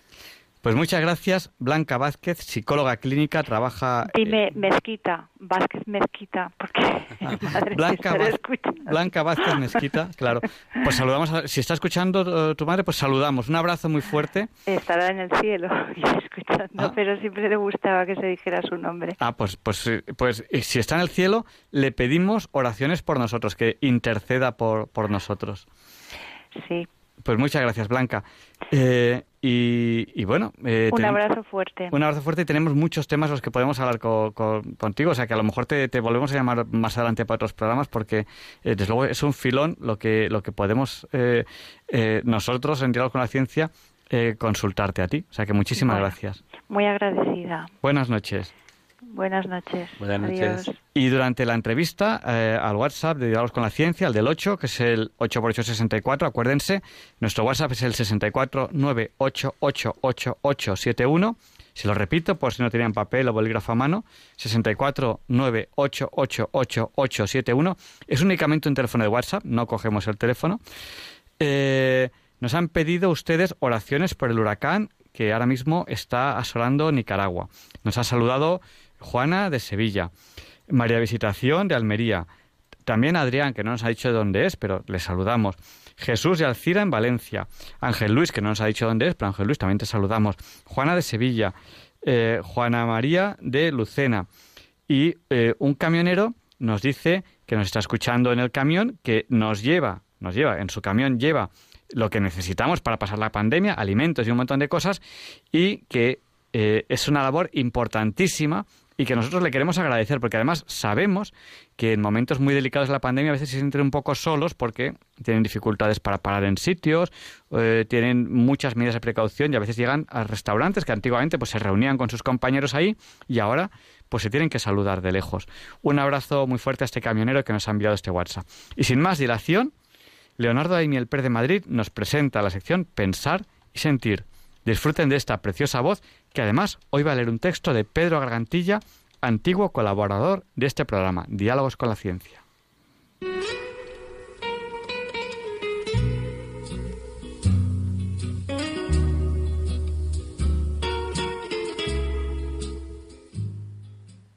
Buenas noches, queridos oyentes de Radio María. Soy Leonardo Daimiel y celebro estar de nuevo con ustedes. Hoy les voy a leer en Pensar y Sentir un artículo escrito por Pedro Gargantilla Madera, médico madrileño, escritor y divulgador científico. A pesar de su juventud, tiene un extenso y muy variado currículo, ya que es también profesor universitario y es bastante admirado por su amplia colaboración en diversos medios de comunicación, tanto escritos como televisión y radio entre los que destacan Televisión Española, Radio Nacional de España y este programa de Diálogos con la Ciencia de Radio María. El que es por ahora su último libro lo ha titulado Historia Curiosa de la Medicina, y en él realiza un muy interesante recorrido por dicha historia, lleno de jugosas anécdotas, con un tono didáctico y ameno. Como último dato les diré que ha publicado múltiples estudios patobiográficos en los que analiza desde un punto de vista médico la vida de numerosos personajes famosos, tales como Napoleón, Julio César, Goya, Lenin, Hitler y, y la forma en que sus enfermedades pudieron influir en el curso de la historia. El texto que les voy a leer seguidamente en Pensar y Sentir lo he traído hoy por la inmediatez, el próximo lunes, de la fecha 9 de noviembre. En él, Pedro Gargantilla pone de relieve la gran importancia que tienen tanto la motivación escolar como la dedicación y la tenacidad de los docentes. Oigamos cómo lo relata este texto extraído del artículo escrito por Pedro Gargantilla. Thomas Alva Edison es una de las figuras más emblemáticas de la ciencia del siglo pasado y que no deja indiferente a nadie que se acerque a su biografía. Nació en 1847 en el estado norteamericano de Ohio y era el más pequeño de siete hermanos. Vivió hasta 1931. Su madre era maestra de escuela y su padre era un activista político canadiense que no tuvo más remedio que exiliarse a los Estados Unidos. Parece ser que Thomas no era un niño fácil en el colegio, propenso a la distracción, enormemente impulsivo y con gran facilidad para multifocalizar su atención.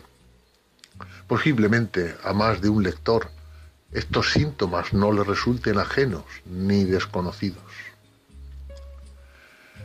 Cierto día, cuando Edison tenía ocho años, llegó del colegio apesadumbrado, porque su maestro le había encomendado entregar una nota a sus padres. Su madre, Nancy Elliot, la leyó bajo la atenta mirada del pequeño. ¿Qué pone? acabó preguntando éste. Con lágrimas en los ojos, Nancy dijo a su hijo este contenido de aquella breve misiva. Su hijo es un genio. Esta escuela es muy pequeña para él y no tenemos buenos maestros para enseñarle. Por favor, enséñele usted en casa. Nancy abrazó a Thomas y le dijo que no se preocupara, que a partir de ese momento se encargaría personalmente de su educación. Y eso fue exactamente lo que sucedió. Su madre no lo debió hacer nada mal, si tenemos en cuenta que a los 15 años Edison comenzó a trabajar como telegrafista y un año después alumbró su primer invento, un repetidor automático capaz de transmitir señales de telégrafo entre diferentes estaciones. Y a este le seguirían más de mil inventos. Muchos años después, cuando Nancy ya había fallecido y Edison era un inventor reconocido a nivel internacional, encontró por casualidad la nota que le había dado su maestro para entregar a su madre. ¿Cuál fue la sorpresa cuando leyó sobrecogido el verdadero contenido de aquella nota? Su hijo está mentalmente enfermo y no podemos permitirle que venga más a la escuela. Edison lloró amargamente tras conocer la verdadera historia.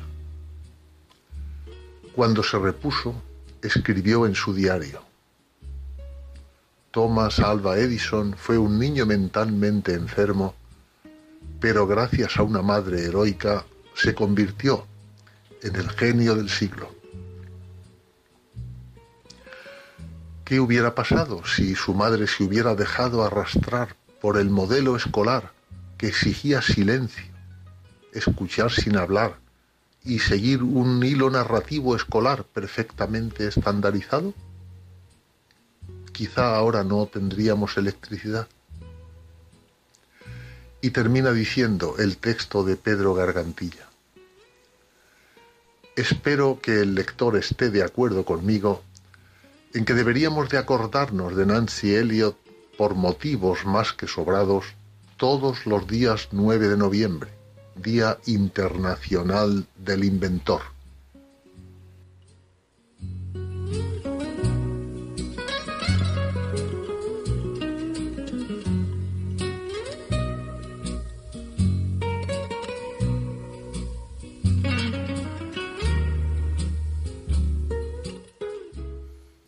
Pues muchas gracias, Leonardo, por habernos hecho pensar y sentir con, este texto. Y Luis, eh, un oyente ha cogido el guante que has lanzado sobre eh, cuál debería ser el lema, además del lema que nos ha mm, propuesto nuestra invitada, pues eh, Alfonso de San Sebastián nos dice que debería ser no sobramos nadie, sobran nuestros odios y venganzas. No está nada mal, es, muy, es más largo. Yo creo que los, los, todo lo que es un eslogan tiene que ser muy breve. Muy breve, siempre. Pero está muy bien lo, que añade. Eh, no sobramos nadie, no sobran nuestros odios y venganza.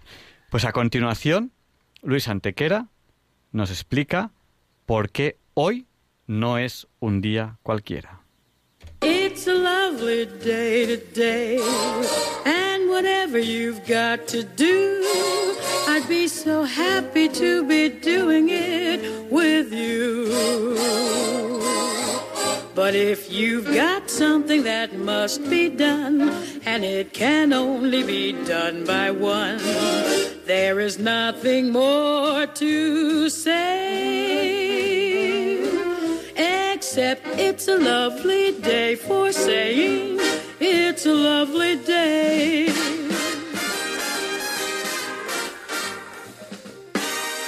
No, Javier Ángel, no dilectos compañeros de Diálogos con la Ciencia, no, queridísimos oyentes de Radio María.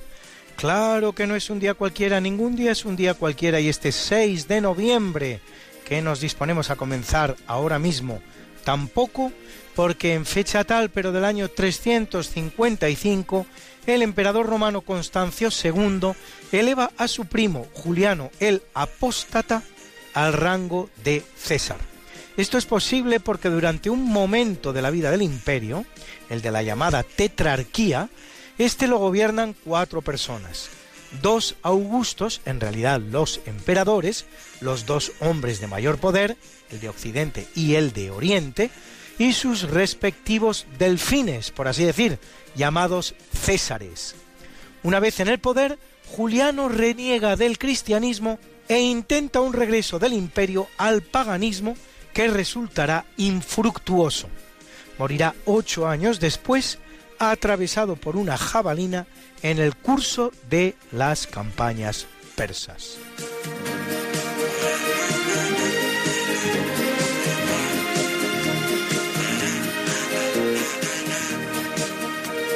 En el capítulo siempre fecundo de la conquista y colonización de América por los españoles, en 1519 Hernán Cortés y los soldados que le acompañan se aposentan en Iztapalapa, un día antes de entrar en Tenochtitlán, la gran capital del imperio azteca, y encontrarse con el Tlatoani, palabra azteca equivalente a emperador, el emperador Moctezuma.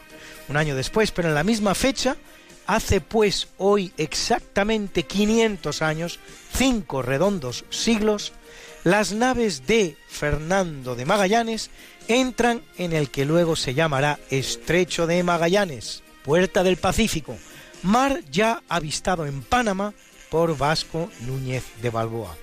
Dos años después habrá sido atravesado por primera vez en la historia, cosa que hacen unas naves españolas, las cuales, retornando a España por el Índico y el Atlántico, habrán completado, además, la primera vuelta al mundo, gesta nunca suficientemente ponderada, algo en lo que tiene mucho que ver ese carácter español tan nuestro, siempre propicio a exaltar lo que hacen otros, siempre tan propicio también a olvidar, cuando no a denostar, lo que hacen o hicieron nuestros compatriotas antepasados o contemporáneos.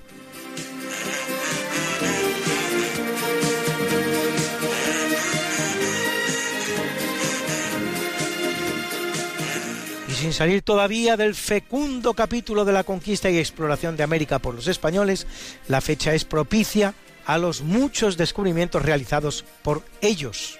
Porque al del Pacífico se ha de unir el de Alvar Núñez Cabeza de Vaca, que al naufragar en 1528 será el primer europeo que ponga pie en Texas, en el territorio de los actuales Estados Unidos de Norteamérica dos tercios de cuyo territorio, dos tercios de cuyo territorio fue alguna vez jurisdiccionalmente español. Y en 1524, cuatro años antes, Rodrigo Galván de Bastidas funda Santa Marta en Colombia. En 1884, tras haberse independizado por fin de Haití, con quien comparte la isla de la Española, la República Dominicana adopta su primera constitución.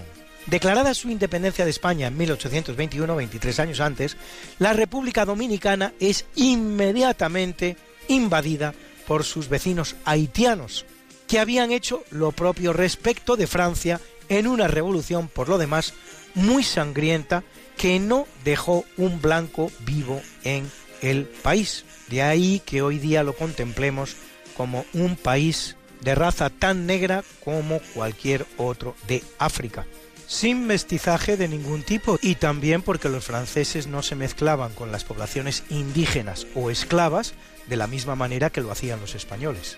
La dominación haitiana de Santo Domingo durará 23 años, hasta 1844, en que República Dominicana obtiene por fin la ansiada independencia.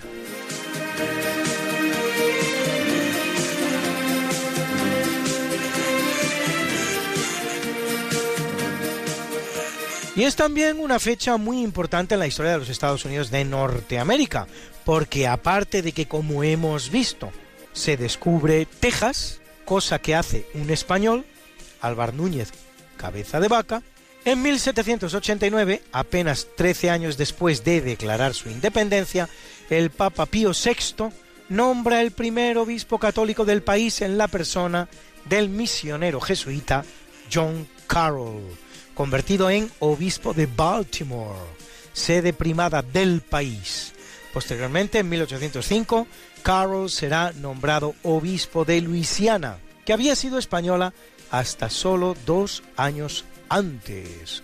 Y de Florida, que todavía lo era y lo seguiría siendo hasta 1821. Un obispo, pues, que regía sobre dos jurisdicciones nacionales diferentes. En 1860 el republicano Abraham Lincoln gana las elecciones presidenciales norteamericanas. Su mandato pasa a la historia por la abolición de la esclavitud, contra la que se pronuncian 11 estados del sur que constituyen la Confederación Sudista y se independizan, iniciándose la guerra de secesión al negarse el presidente Lincoln a reconocer dicha independencia. El conflicto dura cuatro años y va a costar 600.000 vidas. Y es también una fecha en la que, dada la naturaleza del sistema electoral norteamericano, son elegidos muchos de sus presidentes. Por cierto, por una casualidad, casi todos republicanos, así Benjamin Harrison en 1888, William McKinley en 1900, Herbert Hoover en 1928, Dwight Eisenhower en 1956 o Ronald Reagan en 1986. También lo es el demócrata Barack Obama en 2012.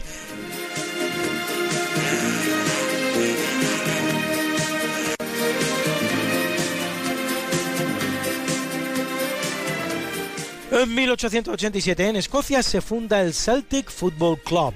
Es uno de los dos grandes clubes de fútbol glaswegianos y uno de los más antiguos del mundo, fundado por el hermano marista Andrew Cairns, conocido como el hermano Wilfrid, con el objetivo de recaudar fondos para su organización benéfica, la Poor Children's Dinner Table, la mesa de la cena de los niños pobres. El Celtic de Glasgow, que es el club católico de Glasgow, frente al Glasgow Rangers, que sería el de los protestantes, y con el que disputa un derby cargado de pasión, ha ganado hasta la fecha 39 ligas escocesas y lo que es su gran éxito futbolístico, la Copa de Europa de 1967.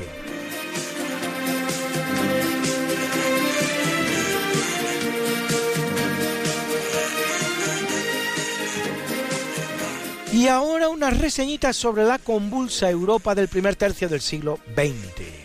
En 1917 da inicio la Revolución Rusa, que impondrá el comunismo en el país y que menos de 30 años después se extiende por más de la mitad del territorio europeo, generando decenios de pobreza, retraso y postración en cuantos países consigue afianzarse. En 1932, las cuartas elecciones celebradas en Alemania en un año arrojan una nueva victoria de los nacionalsocialistas, que siguen no obstante sin alcanzar la mayoría parlamentaria necesaria para acceder al gobierno. En las siguientes celebradas solo cuatro meses después, ya en 1933, los nazis volverán a ganar, logrando esta vez sí el encargo de formar gobierno por parte del presidente Hindenburg. Y en 1936, en plena guerra civil española, el gobierno socialista comunista que preside el líder del PSOE, Francisco Largo Caballero, huyendo de las tropas nacionales, abandona Madrid rumbo a Valencia. Y eso que Madrid no será tomado por los nacionales hasta pasados dos años y medio. Bruna, nació María y está en la cuna, nació de día, tendrá fortuna, bordará la madre su vestido largo y entrará a la fiesta con un traje blanco. Y será la reina cuando María cumpla 15 años. Te llamaremos Negra María, Negra María que abriste los ojos en carnaval. En el capítulo del natalicio es un gran día para los reyes de España, pues en 1479 nace Juana I, reina de Castilla desde 1504 y de Aragón y de España desde 1516, reinando hasta 1555, es decir, 51 años en Castilla, casi 40 en España. El reinado castellano más largo de nuestra historia y uno de los reinados españoles también más largo. Declarada incapaz, prestará su corona nada menos que a seis hombres, su marido Felipe II, su padre Fernando el Católico, el cardenal Cisneros, su hijo Carlos I, Adriano de Utrecht, luego Papa Adriano VI, y su nieto Felipe II, así como a dos mujeres, su nuera Isabel y su nieta Juana todos ellos regentes con su corona durante su reinado. ¿A que no se lo habían ustedes planteado nunca así? Una mujer atormentada, pero quizás menos loca de lo que acostumbramos a creer, que tuvo a lo largo de su vida rasgos de mucha sensatez. Y en 1661 el que nace es otro rey apestado de la historia de la monarquía española. Carlos II, llamado el Hechizado, el último Habsburgo en el trono de España, cuya muerte sin herederos en 1700 planteará el duro problema de la sucesión que provoca una guerra que va a durar 14 largos años y finalmente el advenimiento de una nueva dinastía, la de los Borbón, en la persona de Felipe V, sobrino nieto de Carlos, por parte de su medio hermana María Teresa, esposa de Luis XIV de Francia, el rey Sol.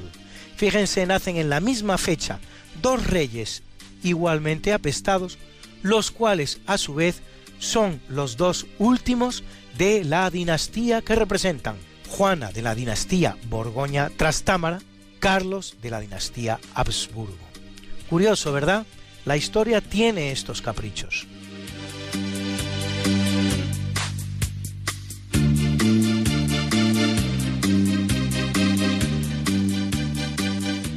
En 1494 nace Solimán II el Magnífico, sultán otomano desde 1520, bajo cuyo mandato el imperio turco alcanza su mayor esplendor conquistando Belgrado, Rodas y la mayor parte de Hungría, así como Argelia, Túnez y buena parte del Oriente Medio, obteniendo un dominio sobre el Mediterráneo que durará hasta la gran victoria de Lepanto por la flota de Don Juan de Austria en 1571.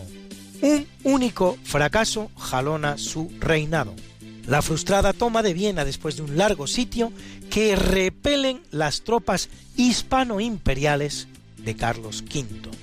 Protector de las ciencias y de las artes, él mismo, Solimán, será consumado poeta e introducirá una profunda reforma en el sistema legal otomano.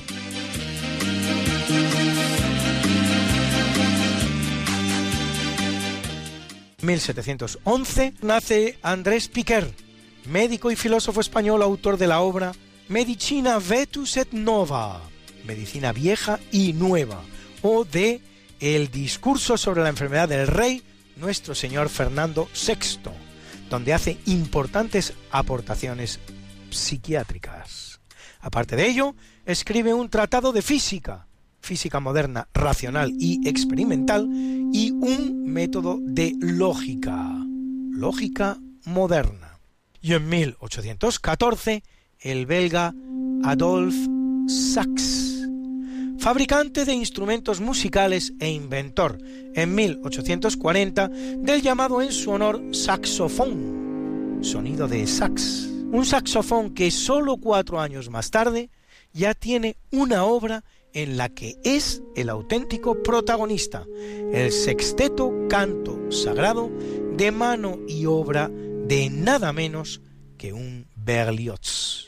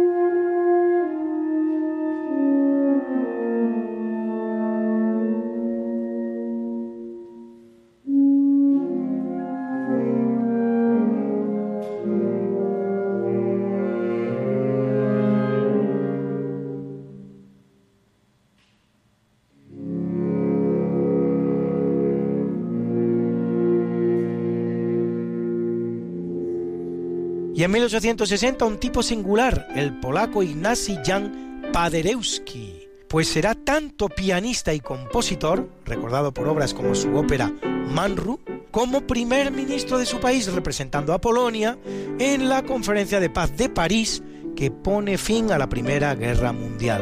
Lo que escuchan ustedes es su minueto en sol que interpreta para nosotros la pianista Ana Lipiak.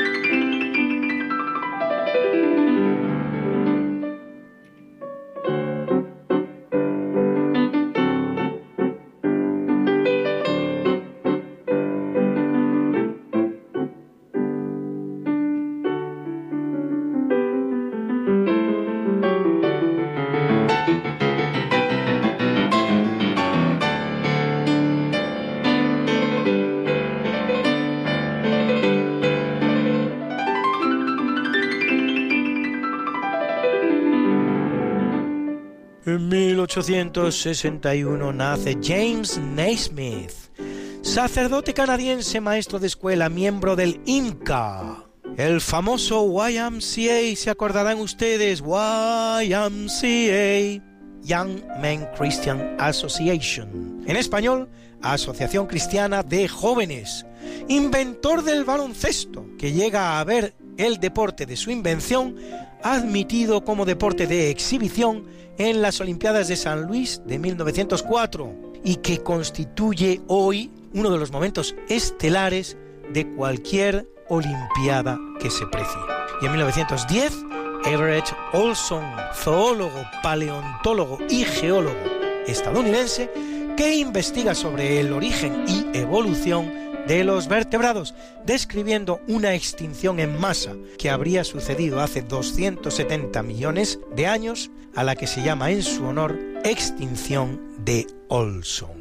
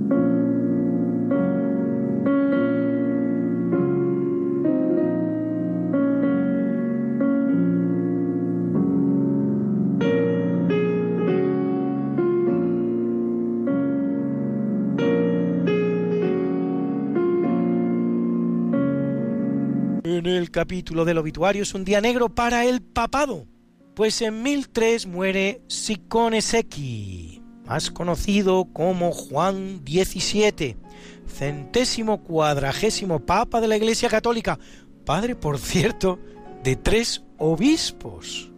¿Que cómo fue ello posible?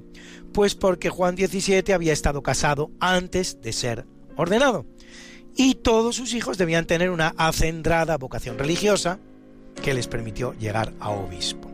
De todas maneras, no corren los tiempos más edificantes del papado, sino antes al contrario, el denominado siglo de hierro o siglo de plomo del papado. Y en 1406 lo hace Cosimo de Migliorati, más conocido como Inocencio VII, vicentésimo cuarto papa de la Iglesia Católica, tercero de los del cisma de Occidente, que lo es dos años durante los cuales habrá de hacer frente al antipapa Benedicto XIII, el famoso Papa Luna aragonés, y tendrá que huir de Roma dos años ante el escándalo provocado por el asesinato de once nobles romanos opuestos a él por su sobrino Ludovico Migliorati.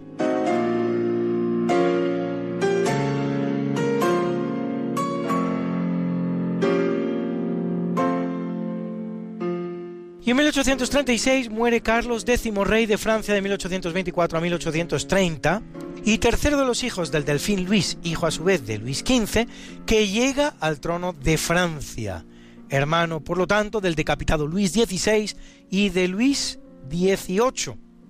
Por medio hay un Luis XVII que es un niño que no llega a reinar, que es hijo de Luis XVI y último rey francés, nuestro Carlos X, de la dinastía de los Borbones, y en 1893, Piotr Ilich Tchaikovsky, compositor ruso, autor de seis grandes sinfonías y de obras tan representadas como los ballets El lago de los cisnes y El cascanueces,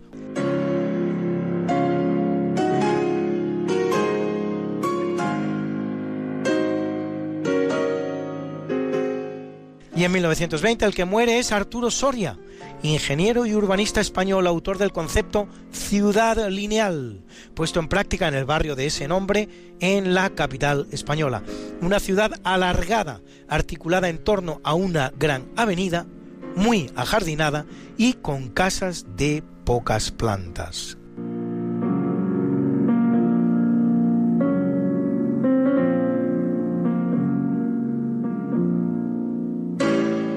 Y en 1964 muere el sueco de origen alemán Hans von Euler Helping, Nobel de Química en 1929 por sus investigaciones en el campo de la fermentación del azúcar y las enzimas de la fermentación. Padre a su vez de Ulf von Euler, Nobel a su vez de Medicina por sus descubrimientos sobre transmisiones químicas en las terminaciones nerviosas y el mecanismo de almacenaje e inactivación de esos neurotransmisores.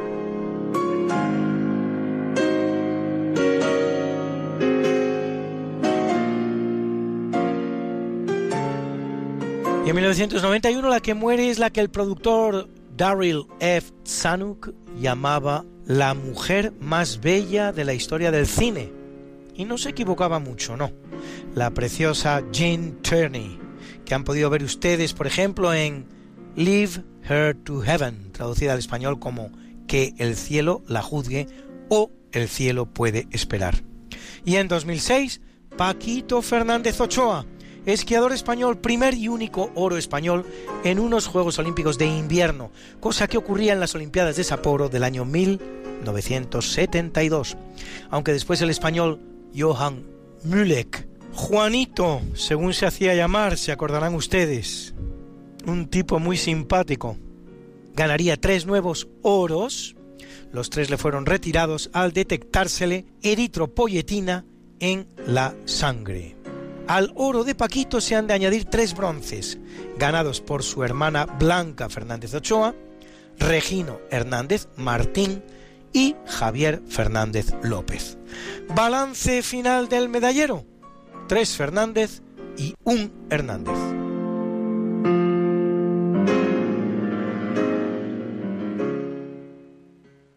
Qué linda está la mañana en que vengo saludarte. Venimos todos con gusto y placer a felicitarte. El día en que tú naciste, nacieron todas las flores. En la pila del bautismo cantaron los ruiseñores ya viene amaneciendo, ya la luz del día nos dio. Levántate de mañana, mira que ya amaneció. Y felicitamos hoy al físico belga François Angler, Nobel de Física 2013 por sus hallazgos sobre el botón de Higgs cumple hoy 88 años. ¡Felicidades, maestro!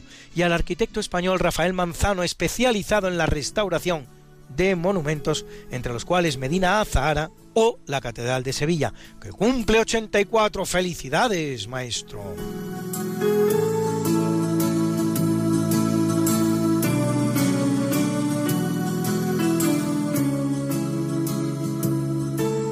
Y a la gran actriz norteamericana Sally Field, que cumple 69, al gran actor y director de cine Ethan Hawke, que cumple 45, y a nuestras guapas, hoy la preciosa tenista serbia Ana Ivanovic, ganadora de Roland Garros, que cumple preciosos 33, y la no menos bella actriz norteamericana Emma Stone, a quien han visto ustedes en la oscarizada La La Land, que cumple 32.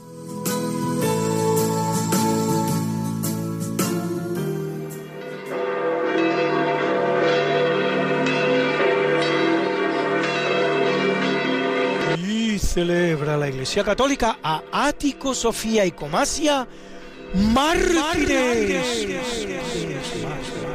A Andrés Emiliano, Esteban y Severo. Oh, a Iltuto y Lauteno. Abade. Y a Beatriz, Gala, Fulviano, Aquerico, Guillermo, Crona, Maulán, Binoco y Leonardo confesores. Y como yo sé que a muchos de ustedes les gustan estas efemérides, pues pueden ustedes consultarlas como siempre en el medio Religión y Libertad, en la columna En Cuerpo y Alma, donde las colgamos para ustedes cada semana, Got something that must be done, and it can only be done by one. There is nothing more to say, except it's a lovely day for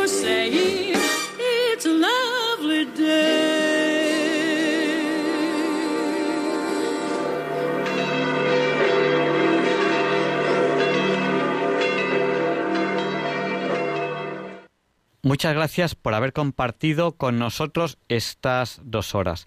Les vamos a dejar ya con el Catecismo de la Iglesia Católica con Monseñor José Ignacio Munilla, que sabemos que les gusta, sabemos que es un programa que a ustedes les encanta. Y bueno, ya saben que mi oración a este respecto es, Señor, dame una voz como la de Monseñor Munilla y una sabiduría como la suya, porque es luego qué cosas más interesantes que, que nos cuenta siempre. Pues muchas gracias a ustedes por, por haber estado con nosotros. Les esperamos la semana que viene, si Dios quiere. Esperemos que el tema del coronavirus pues avance lo mejor posible para todos. Sean muy prudentes. Si cada uno de ustedes es prudente, es bueno para todos. Muchas gracias y hasta la semana que viene. No dejemos de rezar los unos por los otros. Yo personalmente les voy a pedir oraciones por, por nosotros no nos olviden en sus oraciones. Y le pediremos a San Juan Pablo II que interceda por nosotros para que se nos libre del mal.